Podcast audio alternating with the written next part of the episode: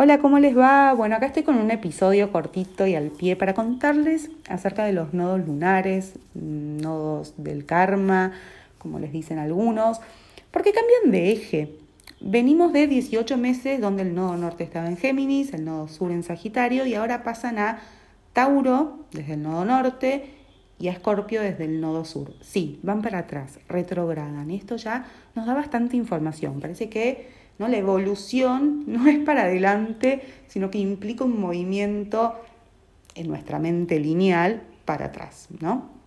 Eh, ¿Y qué vamos a estar trabajando, no? Si tenemos en cuenta que el nodo sur tiene que ver con una energía que nos deja en un, lugar de zona de confort, de comodidad, de esto ya lo sé, esto lo tengo archi conocido, mascullado, tal vez porque viene de otra vida, eh, tal vez porque es un tema que ya nos viene atravesando hace tiempo y de repente decir, ah, bueno, a ver, para termino de entender qué pasa acá, para transformar eso mismo, ¿no? Y poder pasar a la temática del nodo norte, que parece que es el camino que tenemos que seguir como humanidad y personalmente, individualmente cada uno de nosotros, para evolucionar, para dar un gran salto o un nuevo salto eh, evolutivo, ¿ok? Entonces, ¿qué va a ser? ¿Qué va a ser de este nodo sur en Escorpio y nodo norte en Tauro?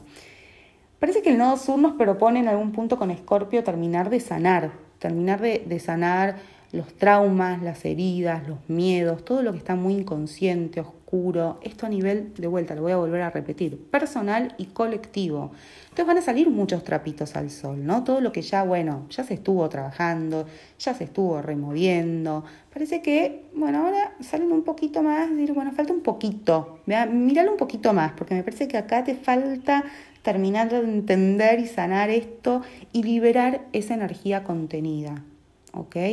Entonces, puede ser que no sean 18 meses tan sencillos. Esto no es para asustar a nadie ni para creer que va a pasar lo peor, pero vamos a estar ahí metiéndonos en el lodo, ¿no? Es la única manera de terminar de sanar. Entonces, la oscuridad va a aparecer. ¿Y qué es lo que nos va a anclar y lo que va a hacer que esa sanación sea posible? Lo que pasa ahí en Tauro. Por eso el nodo norte nos indica, bueno, es por acá, ¿ok? Vos querés terminar de sanar, querés que toda esa oscuridad eh, se ilumine, eh, que, ojo, no estoy hablando que la oscuridad sea mala, ¿no? Oscuridad en el término de lo que oculto y lo que me controla o nos controla o nos gobierna es desde un lugar que al no tomar conciencia hace de las suyas, ¿ok? Entonces, digo, bueno, si hay algo que sanar, Tauro nos va a ayudar, porque Tauro es el anclaje necesario para terminar de aceptar que estamos en una vida que merece ser vivida desde lo más simple, desde lo más sencillo, desde la presencia absoluta. Entonces cada vez que todo se ponga muy difícil, cada vez que todo se ponga demasiado denso, cada vez que todo duela demasiado, porque estamos sanando y para sanar hay que entrar de vuelta, ¿no? Tengo que estar ahí metida en el fango, removiendo y van a aparecer cosas que no quiero y lo vamos a ver afuera, en la humanidad, colectivo, noticias, todo. Mucha muerte, mucha muerte, y no física solamente, mucha muerte de procesos finales. Lo único que va a hacer que sea un bálsamo va a ser conectar con la vida y la necesidad de empezar a sanarnos conectando con la vida de vuelta, con estar presentes con la tierra. Por eso la naturaleza, nos va a hablar, nos va a hablar un montón. Y así como la naturaleza va a estar gritando y va a doler, ¿no? Va a estar llorando y gritando, es en la naturaleza y entendiéndola, abrazándola, sanándola, que sanamos todos. Entonces el trabajo va a estar puesto ahí, en la tierra, en nuestro cuerpo, en lo más básico, en lo más básico que tenemos. Acá, aquí, ahora, cuerpo, necesidades, tierra, procesos, sustentabilidad, recursos, qué hago con los recursos que tengo en mi vida, qué hacemos con los recursos que tenemos como humanidad, hasta dónde los vamos a seguir malgastando, cómo podemos hacer nuestra vida más sustentable, más ecológica, más consciente, más sencilla, volver a lo simple, volver a lo más chiquito, ahí va a estar el gran impacto, ahí va a estar el gran, eh, el gran cambio, ahí va a estar la sanación. Entonces va a ser, van a ser 18 meses si lo queremos llevar a algo más eh, concreto o más personal.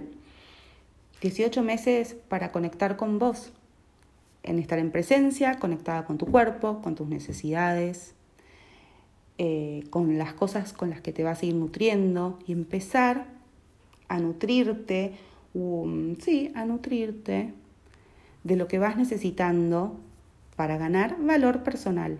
Porque también, ¿a qué le das valor? ¿Dónde estás poniendo esa energía? ¿Qué es para vos valioso? Y bueno, y tal vez también eso tenga que sufrir algún proceso de muerte y renacimiento para encontrarte con lo que realmente es valioso para vos.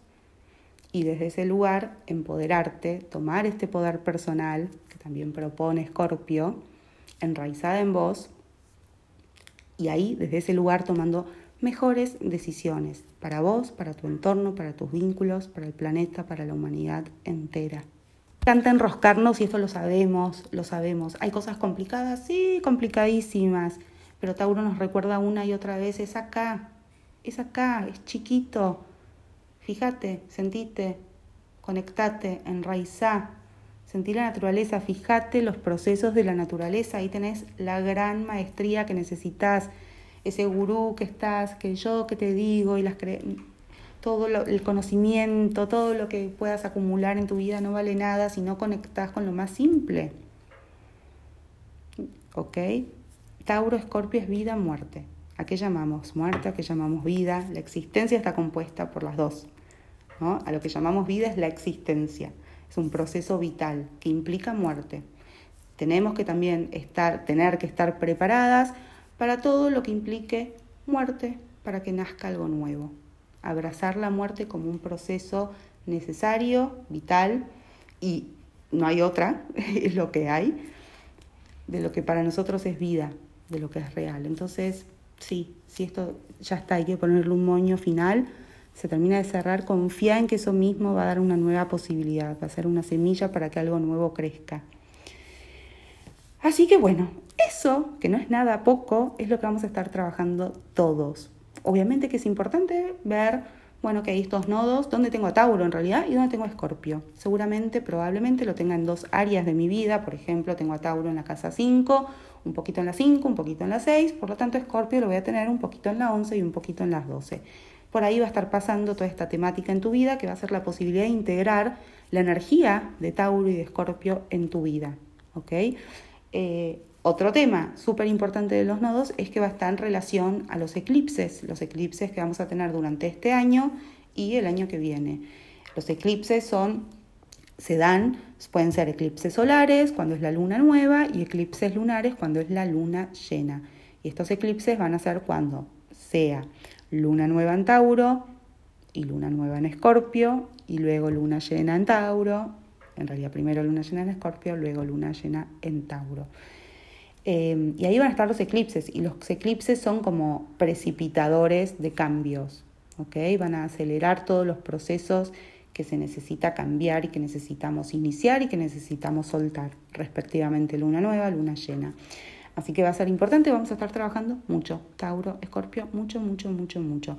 Em, quienes tengan 18 años, 36, 54, 72 y 18 años más, que ahora no tengo la cuenta, van a tener su retorno nodal, así que son años claves, ¿no? Porque de repente es, ok, listo, tenés tu retorno, hacete cargo de este, de este aprendizaje que tenés evolutivo en tu vida, así que en general son, son años donde se producen ciertos cambios eh, o aparece como esta toma de conciencia de, bueno, por acá tengo que mover algo.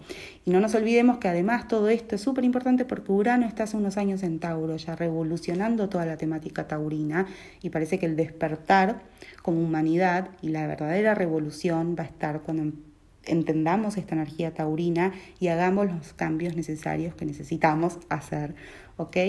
Eh, Urano siempre está ahí despertando lo que ya está demasiado quieto, lo que ya está demasiado dormido y lo que ya perdió vitalidad y es necesario como decir, bueno, a ver, dale patas para arriba para encontrar una nueva manera de vincularnos con, por ejemplo, mi cuerpo, con eh, los recursos con la tierra y todo lo que les conté. Bueno, espero que les haya servido esta información, que la puedan mascullar internamente. Eh, seguramente sigamos hablando de los nodos y van a escuchar mucho hablar de los nodos estos próximos 18 meses, por lo menos desde mi lugar, porque además siempre que hablamos de los nodos, así como las lunas llenas, a mí se me hace muy interesante, porque son los momentos en los que podemos por lo menos yo como astróloga decir, bueno, ven, no es una cosa o la otra, son las dos energías al unísono, integradas, y que en realidad siempre es así, nada más que a veces nos concentramos, bueno, hablamos de cáncer, es cáncer, pero nos olvidamos que cáncer incluye a Capricornio, que Capricornio incluye a cáncer. Son cosas separadas, sí, pero hablan de lo mismo. Em, bueno, les mando un beso y cuéntenme si les sirvió, si les interesó. Y nada, eso. Besos.